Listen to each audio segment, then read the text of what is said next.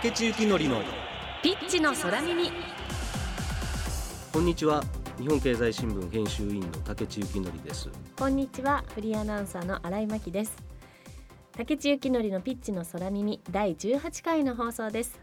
この番組ではサッカー界からゲストをお招きして長年サッカーを中心に取材活動をしてきた日本経済新聞の竹地幸典編集委員がピッチの裏側にあるストーリーやゲストの方のキャリアから描かれる人物像などサッカーをベースに幅広い情報をお届けする番組です。さあいよいよカタールワールドカップ開幕まで1ヶ月を切りましたが竹内さんご予定はもう決まってるんですか？ワールドカップのですか、はい。11月のですねまあ中旬ぐらいに現地に行ってはい。まああとは終わるまで大会が終わるまで、えー取材する予定にはなってるんですけどね。1日何試合ぐらい見れるんですか？うん今回はですねすごくあのコンパクトになんかカタールって日本でいうと秋田県ぐらいの大きさぐらいしかないって言われてるところなんで国土の面積がね。だからまあ1日に2試合はしごしてみようと思えば、はい。まあ、要するにスタジアムとスタジアムの距離が近いのでね、それも可能だと言われてるんですけど、まあもう年が年なんで。そんな1日2試合とかもうそんなスケジュール組んでいいのかなと、まあ、今悩んではいますけど、はい。私だったら忘れちゃいそうだな。あの試合はみたいな。でもサッカー漬けの毎日になりそうですね。そうですね。はい。さあそして今週のゲストも先週に続きまして元日本代表の福西隆さんです。CM の後ご登場いただきます。どうぞお楽しみにこの番組のツイートはハッシュタグピッチの空耳でつぶやいてください。それでは竹地幸典のピッチの空耳この後キックオフです。この番組はヘーベルハウスの提供日本経済新聞の協力でお送りします。帰る場所があるから戦える。待っている人がいるから頑張れる。そして未来を夢見ることができるから生きてゆける。それは一流のサッカー選手もあなたも同じはず。だからヘーベルハウスは応援し続ける「オール・フォー・ロング・ライフ」ヘーベルハウス。竹地幸典のピッチの空耳。カタールワールドカップの開幕まで1ヶ月を切りました。11月1日には日本代表の登録メンバー26人がいよいよ発表になります今回は元日本代表の福西隆さんと日本経済新聞竹地幸典編集員が本大会に臨む26人の選手について考えます。ワールドカップで活躍できる選手とはどんな選手なのでしょうか？福西さん今日もよろしくお願いいたします。よろしくお願いします。よろしくお願いします。まずは福西さんのプロフィールをご紹介します。福西隆さんは1976年愛媛県のご出身です1995年ジュビロ磐田に入団。ボランチのポジションでチームを代表する主軸選手として活躍しました。日本代表としては2002年日韓ワールドカップ。2006年ドイツワールドカップの2回ワールドカップに出場。2007年に FC 東京。2008年東京ヴェルディに在籍した後現役引退。引退後はサッカー解説のほかサッカー教室講演会メディア出演などサッカー普及のための活動を続けています。ということで今週も福西さんをお迎えしてお話を進めていきますが今日のテーマはカタールワールドカップに臨む26人を考えるです。大変なテーマにしましたね。30分で考えるのかっていう。あの前回のお話を聞いて監督の仕事がいかに大変かっていうことをはい。すごい身に染みてるからもう好き勝手言っちゃいけないんじゃないかって今でも好き勝手言っていいんじゃないですか？いう気持ちからは。い、まあそういう観点から見てますよっていうことですね。はい。でも僕がじゃあ選ぶのであればまた変わってくると思うしうん。森保さんのチーム作りこう長年ね監督になってからのワールドカップに向けたチーム作りのためのメンバー選考でもある。今までやってきたことを含めたなメンバー選考なんで。うんやっぱそれを知ってるか知らないかっていうのもあるから僕がね軽はずみに「はいこれですこれです」っていうことも、はい。まあ、言えない部分はあるんですがうん。森保さんの思考と、はい。うん、選手だったらこうだなとかっていうのはあるんじゃないですか。で森保監督はメンバーをあんまり変えないね、っていうふうにこう選手もそうですけど話しましたがチーム作りってこの中でやっぱ難しくなったんでメンバーもあんまり変えずに組み立てていくっていうことを変えたんでベースの選手たちってもう変わらないと思います。まあ、その中にそのコンディションっていうことで個人的な武器を持った選手をどれだけ入れるかとか、あチーム全体を考えたらベテランの選手を入れて選手の中でまとめていってもらいたいとかあこういうことが起こり得た時にやっぱベテランのその経験って必要だよねっていうところで選手を入れるとか、まあ、どういうふうに入れるかっていうことにはなってくるんじゃないかなっていうふうには予想してるんですけどね。福西さんが考えてるそのベースになるもうメンバーっていうと、まあ、もうあのアメリカ戦とエクアドル戦に9月やったメンバーがもうほぼうん。あそこに選ばれなかった選手はもう厳しいだろうなと思います。はい、あとは怪我人ですね。板倉にしても、まあ、浅野にしても冨安もどうかわからないですけど、まあ、帰ってくるかと言いますか、はい、怪我人が出る出ないもありますし、えーあとワントップ問題の大迫をどうするのとか、ねもうそういうまあ微調整みたいな感じにはなんじゃないですかね。26人って3人多いんですよね。はい、3人増えました。うん、交代も3人から5人になってるので、はい。まあ、ある程度人を入れ替えるっていうことがやりやすくはなった、なのでこの3人をベースとしてはもうおこの前の9月シリーズのようなベ選手をベースにしてあとシステムをどうするのとか先発どうするのとかってなると思いますが攻撃的な武器の選手を置くのかうん。守備でマルチな選手を置いていくのかとかうん。専門家を置くのかとうん。っていうのでチョイスは変わってくるのかなっていう気はしてますね。うん。まあ、あとはベテランの選手をうん。試合にはあんまり出さないんだけど、はい。はい。このチームちょっと支えてくれねえかっうんていうのを僕はありだと思ってて、うんものすごいこれ大事なんですよ。はい。まあ、2002年とかだと僕は2002年と2006年経験させてもらいましたけど、うん。2002年は中山さんとか秋田さんっていうベテランの選手がいて、まあ、秋田さんは試合に出られなかったですけどあの2人が率先してサブの選手と練習してる時にもやっぱ声出してましたしスタメンの人たちとかいたわりながらもお刺激っていうものを与えながら行動してましたし、まあ、2010年も外された俊介とか長村俊介とか楢崎もやっぱりベテランの選手がやっぱ率先してやることでえチームがまとまったこともありますしこういうことをしてもらうために、まあ、どう選ぶかっていうのはその3人っていうのは結構こう分かれるんじゃないかなっていうふうには思ってます。うんもうワールドカップですからね、ねえ。はい、もう今じゃ当たり前に出ろよ出るよ出るよって言われてますけどやっぱサッカー選手にとっては最高の大会でそれを目指してきてるわけですから。うん過去も、うん、いろいろねこう浮き足出すとこもあれば世界との差を知った時もあればうん。世界が近づいた時もあればもういろんな状況、まあ、歴史を含めてね成長してきてる。のを踏まえてもやっぱりベスト8っていう目標を掲げてる以上そこに向かってどうしていくかっていうことにはなるんで大変だな 選ぶの。森保さんその選ぶ基準は一番重きはどこに？まあ、基本的には、えー、と各ポジションに2人は入れると思います。冨安が右サイドバックもできるし、まあ、左サイドバックに伊藤洋樹ができるとか中山がいる長田もいるってなったらマルチな人も何人か入れとけば、あだから板倉は怪我しちゃいましたけど、まあ、ボランチで今まで使ってきたりもするから何かあった時のための、まあ、サブ的なあところも使える選手も選べていけば攻撃の選手にチョイスを専門的にブワーって並べるっていうのも一つだと思うんで僕はそっちをするんじゃないかなと思ってます。後ろはマルチな選手多いんで、攻撃にスペシャルななんか武器を持った選手をうん選んでいく、選んでいくんじゃないですか。ワールドカップで活躍しやすい選手そうだな。ど 鈍感な人。鈍感な人？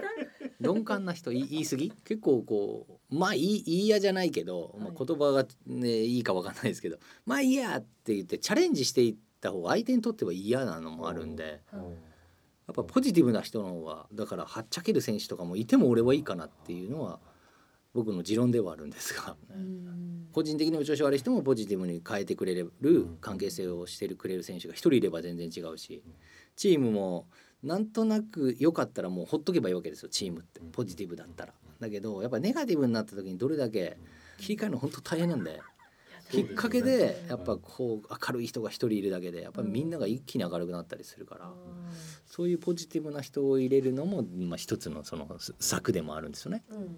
ああこれこれをどう取るかって。で今探しつつじゃんポジティブな人、はい。過去でもいいです。みんなポジティブなんだけど、はい。誰がいるか乾が割とそういうことにうん。なんか機能したかなっていうかその。なそうですね。うん直前にあってあの左に置かれて。はいはい。いやいやいやもうやっちゃえばいいじゃんみたいなこうやるのかで。はい。違うしね、うんうんうん、持っていき方にはよるよるので。うん。こういう選手を一人。で犬はねあの時もベテランではい。あれだけちゃんとポジティブにっておかしいですけどやっぱり引っ張られることが多いんでやっぱ若い選手って。だから板倉とかは大事なんじゃない？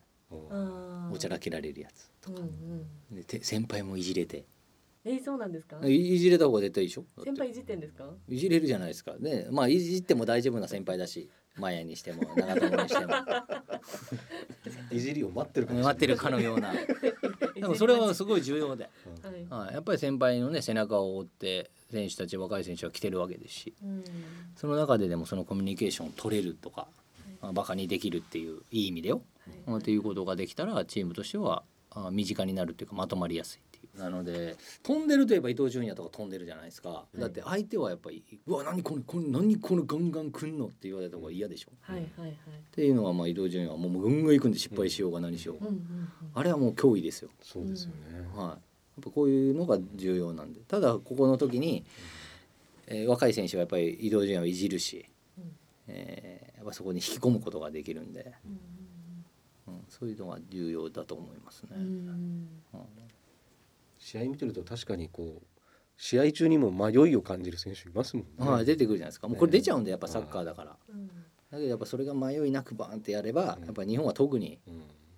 えー真面目な人も多いし、うん。えー考え込んでしまう傾向にはあるんで。もう行けばいいじゃん。2回も3回も取られても1点取ればいいんでしょ？みたいなぐらいの方がうん。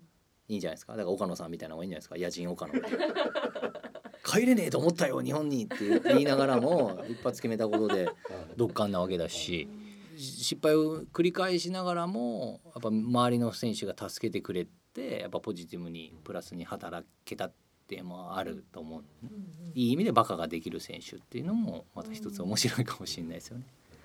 三笘選手もあのゴールしか見てない感じが。うん、いいと思いますよ。いい。ですよね、はい。迷いがない、はい、うん。だから相手は嫌がるわけだし。うんうんううんんあの三笘は先に出した方がいい後から出した方がいいっていう、はい。今も議論のよくなりますなりますよね。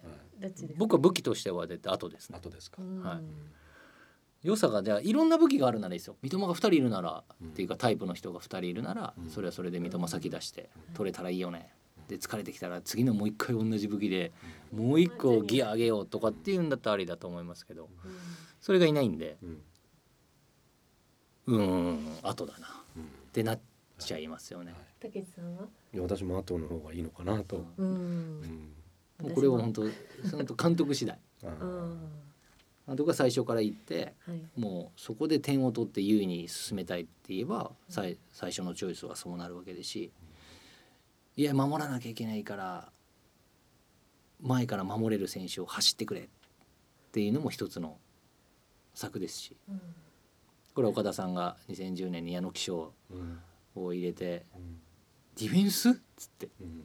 でもそれが戦術なんでうん。こう前からプレッシャーにかけていくそれも分かって選手はやっぱりやったわけですし。うん。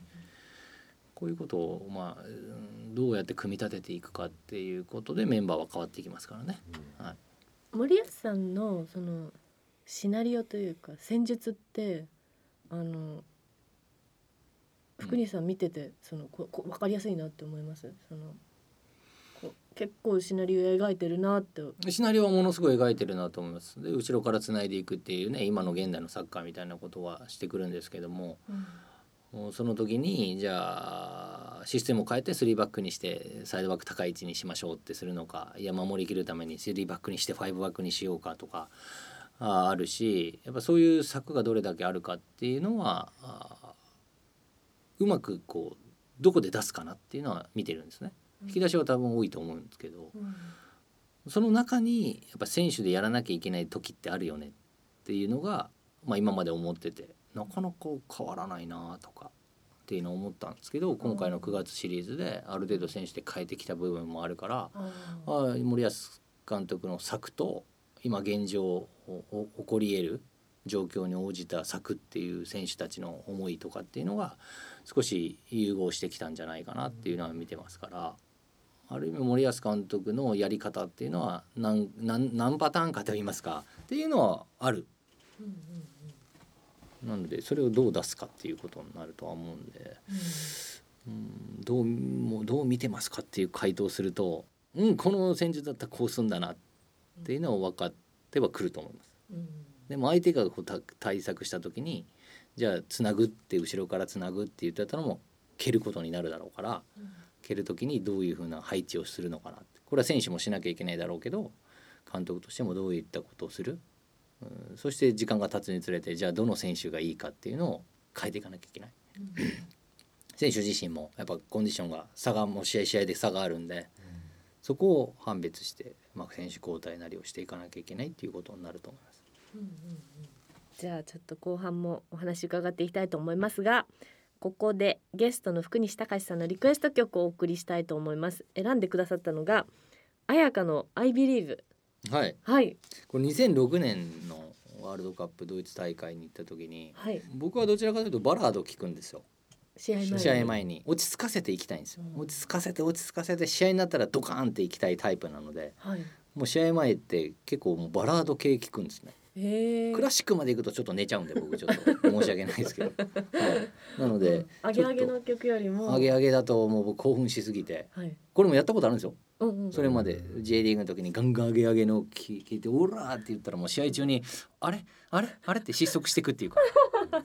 ちょっと気持ちの高ぶりがちょっと違ったんで、もうもうバラバラード聞いて落ち着かせて、さあっていうウォーミングアップの時ももちろんね徐々に上げていくわけですけど、ピーって言った瞬間に行きたいんで、はもう笛が鳴る瞬間まではもう気持ちを高ぶらせない。できるだけ抑えていくってことですね、まあ、そういうところの音楽ってものすごい重要でうん。それぞれの選手のその好みっうん。ていうのは分かれてくると思いますが、まあ、僕はゆっくりもできれば女の人とか、はい。なんでなら女の人の方が声質じゃないですか。うんとかちょうど本当そうですね。2006年にこの「IBELIEVE」が出出て、はい。はじゃあお聞きいただきましょう。彩香で I believe お聞きいただいているのは彩香で I believe です。い、ちょっと落ち着いちゃったんで、はい、もう終わります？いやあの11月1日まで。だからあと1週間？でもこういう時期ですけど、まあ、選手としてはそわそわしてるかなと思いますけどワールドカップ前って選手ってどういうこう過ごし方あまあ一緒ですよ。クラブチームでやっぱ結果を残さなきゃもう所属はやっぱクラブチームなんで、パフォーマンス上げていくかとか仕事をするかっていうことになるのでもういつもと同じような感覚ではあるんですがやっぱワールドカップを見据えてはいるんで。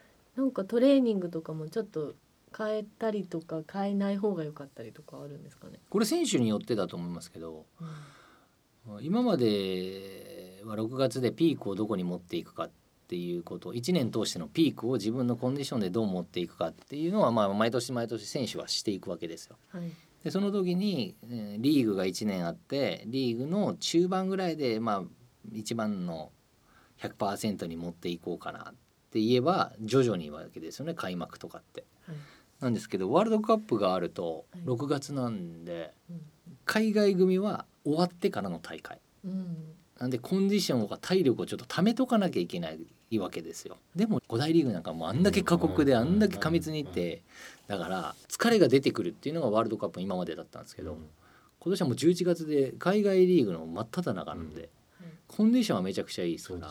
大会自体のパフォーマンスも上がると思います。でも選手自身もそのピークを持っていくのがちょうどワールドカップにできるんでううん。んものすごいいいんじゃないかなっていう。うん。はい気がするからそこまで変に変える必要がないっていうか。気持ちの部分でワールドカップのイメージさえ持っとけばいいんじゃないかなっていう気はしてます。あと私あの何の根拠もないんですけどね、はいなんかこう 日本が点を取る時のこうイメージした時にですねなんかこう前の選手が取り切れるみたいな、はいあまりこう 正直湧いてこなくてはい。意外にそのいわゆるボランチとかねその中盤の選手にビッグチャンスを彼らが作ってうん。ズドンと 入れてはい。点取るみたいな感じじゃないかってなんかあれうん。あなたそんなところにいたの？みたいな、はいはい。そんなところに詰めてたの？みたいなことが、まあ、2列目3列目の選手はい。のアクションがあって、そういうことがないとなんかこうああいう大物ってやっつけられないんじゃないのかななんてなんとなくこう思っていて。はい。で福西さんってなんか そういう点取るのうまかったなと思ってですね。まあ本当にうん。僕はそれを重きを置いていってるのでうん。周りの選手がどうやって動くかなっていうのを見ながらもうここは行こう行くのやめようっていう線引きはしていくんですけどもうそうしないとレベルが高くなればなるほどどこが危ないかっていうのは瞬時にもう抑えちゃう。そうですよね。はい、相手はね。ってなったらうん。突拍子もないことしないとうん。相手は気づかないというかうん。怖がらないとうん。か可能性が増えないのでうん。もうワールドカップももうそうなると思います。うん。前の選手が頑張って頑張って相手のディフェンスラインをバラバラにしてからうん。後ろからどれだけ出てくるかっていうのはまあうん。本当に点を取る可能性っていうのは高いんじゃないかと。だからミドルシュートとかは重要だと思うし。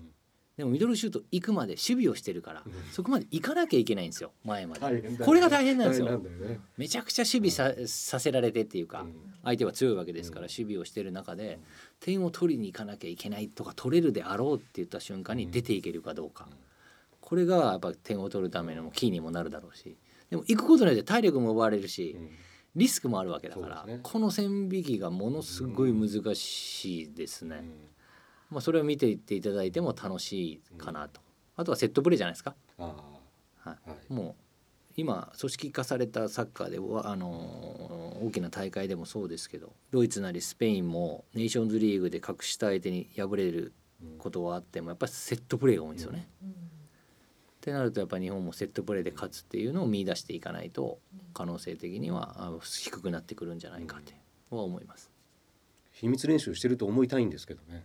まあでもセットプレーはう、んうんセットプレーコーチをはいいるいいるぐらいなんでセットプレーのパターンっていうのは練習してると思います。はい。まあパターンもね練習してもそれをこなす技術が結局必要なんで ちゃんと狙ったところに蹴れるか蹴れるかどうか。はいなのでやっぱそのキックの技術っていうのをしっかりした選手を選ぶとかそれも武器なんでね。うん。選ぶとかそれをより精度を高くするための秘密練習ができてるかとか、はい、っていうのはななってくると思います。楽しかったですね、たけしさん。はい もう気持ちもなんかできてきました。はい、なんかワールドカップってそこにある感じしますね。ね、もうすぐそこですから。ということで2週にわたって福西隆さんにサッカーの話をたっぷりと伺ってきました。どうもありがとうございました。はい、ありがとうございました。ありがとうございました皆さんにも応援していただかなきゃいけないんで、よろしくお願いします。竹地幸典のピッチの空耳。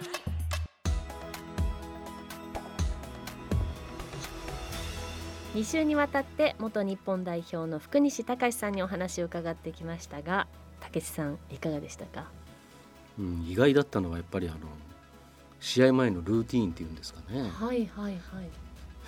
バラードを聴きながら試合に入っていくっていう、ねはい、もうなんか私なんかのイメージだとこうアドレナリンがこう出るままに任せて、え。もうなんかすごいテンション高くしてサッカー選手とかああいうラグビーとかね、うんうん。ああいうこうちょっと格闘技的要素がある競技の人って入っていくのかなと思ってたんですけどはい。逆だったんですね。ねえあの国歌斉唱ですらそこで泣きたくない よくあのクールボランチって福西さん言われてたんですよ現役時代。クールクール。クール？すごくクールに淡々とこはい。うやってるように表現されることが多かったように思うんですけどはい。そう見せながらこうやる時はやるみたいな。うんうんうん。あの激しくいくとこは行くみたいな。はい。その辺のこうメリハリがすごく面白い選手だったんですけど、うん、試合前にそういうルーティンがあるんだと思ってねねえ。びっくりしましたね。うんうん面白かった。はい、あとやっぱりあの、はい。い、ろんなこう選手にはい。役割があるっていうおっしゃってましたよね。うん。その戦う11人だけじゃなくて26人っていう単位で考えていったら、そういうベテランの、うん、そのチームをまとめていくときにこう必要なベテランの役割であるとかだから多分その26人11月1日に発表された後にはい。ああこの選手はこんな役割なのかなとかうん。そういうのをこう見ながらはい。聞きながら、うん。その発表を聞いてると楽しいかもしれませんね。そうですねそれなんかメンバー発表とあと大会が終わった後にもう一回答え合わせしたいです。福西さんと。そうですね。ね、うん、うん。はい。でもよりなんかこうイメージが具体的になってきてなんかなんかこうサポーターたちの中でもなんかこうシナリオがなんとなくできてきてる時期だと思う思いますので。うん。楽しみが増えました。ピッチの中でのこんな役割もある。ピッチの外でこんな役割を与えられてるんだろうなみたいなことを見ていくといいですね。うんうんうん、いろんな目線で見たいと思います。さあコロナ感染予防対策のためマスク着用の上アクリル板越しにお話を進めてきました。番組はラジコのタイムフリー機能によって放送後も1週間お聞きいただけます。そしてラジコには番組を SNS でシェアする機能があります。ぜひ番組を拡散してください。放送後にポッドキャストでも配信します。そしてここで番組をお聞きの皆さんにプレゼントのお知らせです本日のゲスト福西隆さんのサイン色紙を3名様にプレゼントいたします。ご希望の方はピッチの空耳番組ホームページの応募フォームからお申し込みください。さあそろそろお別れのお時間です。次回の放送は11月21日月曜日午後6時から、えーワールドカップ開幕直後です、えーどうぞお楽しみに。ここまでのお相手は日本経済新聞編集員の竹地幸則とフリーアナウンサーの新井真希でしたこの番組はヘーベルハウスの提供日本経済新聞の協力でお送りしました。